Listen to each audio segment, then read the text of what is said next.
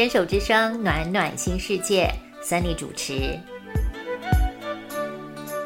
心之所向，身之所往，怀抱初心和真心，在寻常小日子的平凡中，看见温暖，看见爱。邀请你跟我一起探索不同的美丽，留住生命的感动。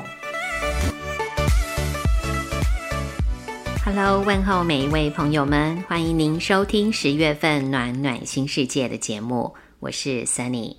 今天的第一个单元要继续聊聊我生活元素里第一次实体的罗马假期。有人说，踏上这千年古城，总是会不自觉地想到，我现在双脚踩踏的这块石头、这片土地，千百年前站着什么样的人？那是历史和古迹常常会带给人类的触动吧。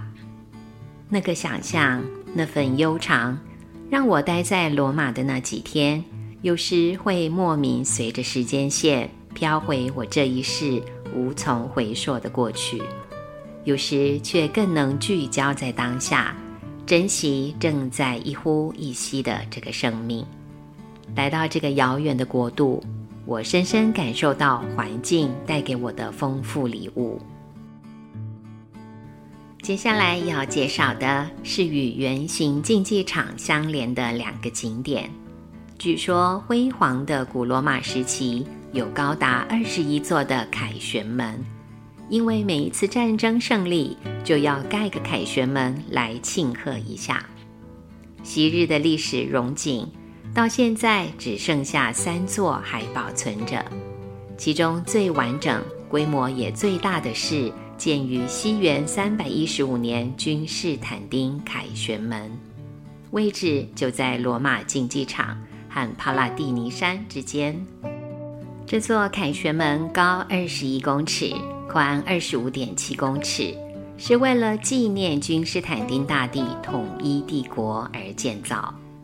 它有三个拱门，中央拱门的两侧顶端有天使的浮雕，阳光照耀下非常抢眼。而日落之后的灯光，将这座凯旋门陪着旁边的竞技场以及不远处的古罗马广场，在暗黑的天空帷幕衬托下，用宁静描绘逝去的千军万马。用无言揭露曾经的荣景昌盛。我们这些穿着现代衣装的观光客，行走在古代建筑跟现代灯光、马路、行道树交错的这一整个区域，不免会怀疑是否残尼卡当了临时演员，上演了一出穿越剧。更替不断的时空长河，在那个夜色下。竞技场、凯旋门、神庙、廊柱、元老院这些遗迹，是兴衰起落的象征，是厚重历史所写出的脉络。端看人们了悟了多少心思。我们在热浪袭人的季节来到罗马，虽然这次放弃登高去看清楚整个古罗马广场的全貌。但这个古罗马时代的地标，一定要去献上我们的赞叹声的。它是当时罗马人进行许多活动的场所，例如进行公共选举、公众演讲、审判罪行，同时也是举办婚礼、庆祝盛典的地方。当军队打胜仗时，也会在这里进行凯旋仪式。千百年前风光的地位虽然早已褪尽原有的功能，不过当我们两次搭车经过，听到音乐演奏表演的进行，我们知道这古罗马广场已经换了全新的形式，对所有来到罗马的观光客继续发挥它绝无仅有的魅力。罗马这座城市看来看去，什么最多呢？我想应该是石头吧。城堡、神殿、石墙、石柱、喷泉、水池，巨大吸睛的雕像，各种石头石块铺成的路面，号称永恒之城。石头是它最凸显、最主要的元素。精致的雕刻，尤其是各式各样的浮雕，也在随处可见的景点和建筑物上头，告诉观光客们非常重要的讯息：意大利工匠们拥有多么高超的文艺素养啊！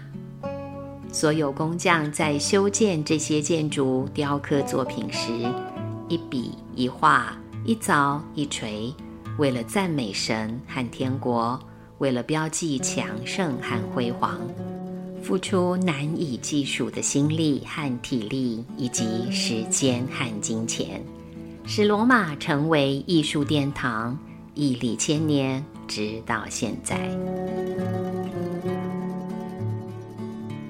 有位布洛克说：“如果想知道旅游业景气好不好，罗马游客多不多，去看看特雷维喷泉前面的人潮，就会知道答案”特雷维喷泉就是大家熟知的许愿池。我们当天到达这个喷泉时，果然验证了这个参考指标。特雷维区这个小广场其实并不大。总之。环状人潮满满围住这个许愿池，如果没有设法利用空隙挤进去，在人潮外围是看不到真正特雷维喷泉的样貌的。这样的描述，朋友们可以知道罗马的旅游业恢复的奇好无比了吧？那天中午，我们预定了在许愿池旁边的一家披萨店用餐。用餐前、用餐后。许愿池的人潮之多，似乎胜过那最大喷泉池带给我们的震撼。想要拍出没有什么观光客的全景，建议清晨一大早就出门吧。属于巴洛克风格石灰岩大理石的这座罗马最大的喷泉，华丽无比，面积之大显得广场相形之下空间颇小。但是在西元前十九年，这个地方只是一个重要的水道桥终点。随着十五世纪文艺复兴活动，得到机会建造成一个简单的池子。后来在经过两位教宗陆续任命设计师吉安贝尼尼和尼古拉沙维等人改建，才有现在世人所见的规模。在这里可以看见喷泉后侧是有着神话故事里柯林斯大柱式墙面，海神凯旋归来是喷泉的主题。海神以英勇威猛之姿站在大扇贝的战车上，左侧、右侧分别是丰饶女神和健康女神。两位女神上方的浮雕，一边是古罗马政治家。阿格里帕带领工人建造水道的情形，另一边是少女为口渴的罗马士兵指引水源。再往上一层是有着代表着春夏秋冬的四位女神，最顶层是教宗的徽章。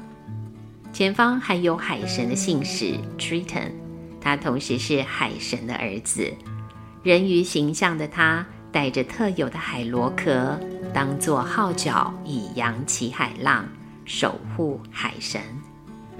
又名许愿池的这个喷泉，常被人戏谑是罗马的摇钱树，或称为聚宝盆，因为每天来此的游客都知道一个美丽的传说：背对着许愿池，右手将一枚钱币从左肩往许愿池一丢。未来就可以重返这个永恒之城。要是丢两枚，学业跟工作会顺顺利利的。三枚硬币呢？据说是带来幸福的婚姻。愿望一定实现吗？不清楚，但肯定的是，这个特雷维喷泉天天都替罗马带来三千欧元的收入呢。刚刚提到的设计师之一，有名的吉安贝尼尼同时也是纳沃纳广场四合喷泉的设计者。才华洋溢的他，利用这个喷泉，巧妙地将文艺复兴时代地理学者心目中的世界上四大河——非洲尼罗河、亚洲恒河、欧洲多瑙河、美洲拉布拉塔河，以拟人化的方式雕刻出四尊河神，呈现当时教宗试图行塑的罗马教廷宣传。基底磐石暗示岁月淘洗和宇宙洪荒之初。四座河神中间高耸的方尖碑直指天际，尖塔有一只嘴衔着橄榄枝的白鸽，远望苍穹，向往神圣永恒。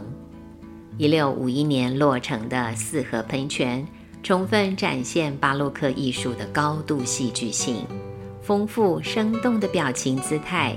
健硕强壮的肢体伸展，让几百年来所有观看过的人们心生赞叹仰慕。就连西班牙阶梯下方的破船喷泉，也是贝尼尼与他的父亲共同完成的作品。难怪后来有许多粉丝为了这些叹为观止的艺术杰作，循着贝尼尼的足迹，踏上一段贝尼尼的罗马之旅。不少人认为贝尼尼为罗马而生，罗马也因贝尼尼的才气和绝世雕刻作品，继续在地球上闪耀罗马之光。历史跟艺术的确最能够撼动灵魂了。说到这儿，那一天并没有丢出一枚硬币许个愿的我，似乎已经决定要重返那永恒之城了。